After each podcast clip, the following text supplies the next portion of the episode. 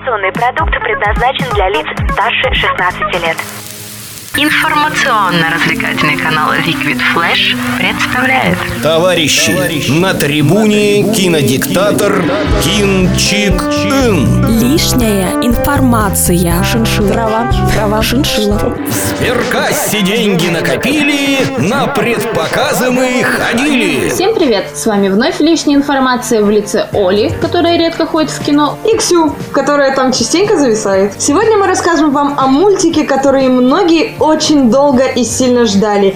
Angry Birds. Кто не купил попкорн, тот не ест. И первым делом необходимо заметить, что возрастное ограничение фильма слишком сильно занижено. Если детям в 6 лет разрешается такое смотреть, то мне жаль будущее поколение. Если вы услышите от кого-то выражение типа «Кукушоночки мои!» или «Охренеть!» или «Клюв мне в хвост!» или «Хвост мне в клюв», то пора этого ребенка садить за чтение книжек. Лучше всего Пушкина пусть читает. Очень-очень много. Вообще сюжет мультика не замысловат. У Реда проблемы с гневом. Его все боятся и никто не слушает. После очередного инцидента его отправляют лечиться, ибо быть злой птичкой это неестественно. Как и желание летать, что странно, ведь мы знаем только летающих птиц. А как же страус? Страус не птица. Но когда на острове появляется странный корабль со свиньями, только Ред понимает, что они не просто так завернули на птичий остров. И вместе со своими друзьями, Чаком, супербыстрым желтым дятлом, и Бомбом, милым большим черным шариком, тоже сосланным на лечение за свои проступки, он отправляется за помощью к могучему орлу. Необходимо отметить великолепное сходство с игрой. Сохранены основные локации и персонажи. Например, в самом конце фильма вы можете увидеть синюю троицу, если вы понимаете, о чем мы. С самого начала мы знаем, какие способности у Чака и Бомба. Ну, хотя это естественно. Но таланты Матильды, врача, лечившего их нервы, раскрываются в самый нужный момент. И если мы уже заговорили о Матильде, то нельзя не упомянуть и о Терренсе. Большом таком малиновом шарике, который явно списан с мультфильма Рапунцель. Был там один такой суровый, молчаливый Владимир, который любил единорогов. Живет мечта! Живет мечта, извините, лирическое вступление. Ну а наш Терренс полюбил Матильду вместо единорогов. И слава богу, взаимно. Нет повести смешнее на свете, чем повесть о Матильде и, и Терренсе.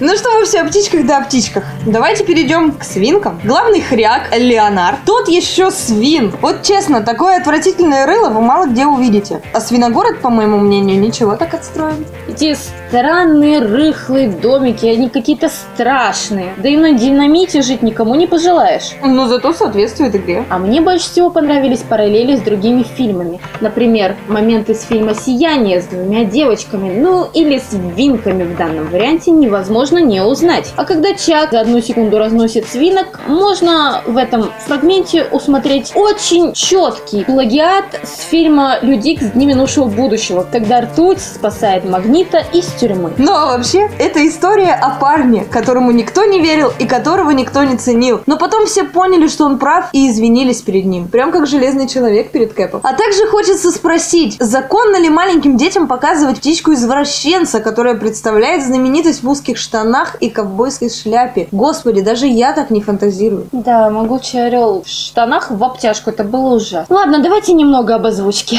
В оригинале Ред говорит голосом Джейсона Судейкиса, снимавшегося в фильме «Мы Миллеры». Для него это был первый опыт работы с дублированием мультфильмов. А могучего орла озвучил Питер Динклейдж, которого большинство знает как Тириона Ланнистера из «Игры престолов», поэтому прекрасно понимает иронию сего момента. Ну а если говорить о русском дубляже, то главного героя озвучил Александр Цикало. Его друзей Тимур Родригес и Семен Слепаков. Ну а могучего орла дублировал Александр Рева. И я, кстати, его вообще не узнала. Хочется также отметить обилие современного сленга в фильме, а также использование банальных цитат из социальной сети ВКонтакте. Сопливых. Сопливых. Остановите землю, я сойду, господи. И переделывание популярных песен тоже весьма странное. Мотивчик узнаешь, а слова вспомнить не можешь. Но зато мне очень понравился момент, когда в середине фильма заиграла моя любимая песня Limp Bizkit. А мне понравилась концовка, когда запели I will survive. В общем, если вы пойдете на это со своим ребенком, хотя мы не рекомендуем, то закройте ему глаза, уши, да и в принципе вообще все лицо полностью где-то в середине фильма. Сразу как в кадре появится озеро. Не давайте ему это смотреть. Это слишком травмирует психику. Даже таким старушкам, как вы. Пусть послушает гимн цветов. И закончить хочется фразой. Но мы же потомки динозавров! Это была лишняя информация. И с вами были Ксю и Оля. Слушайте нас на liquidflash.ru Кино в массы. Это была лишняя информация кинодиктатора Кинчик Ына. Все на синему.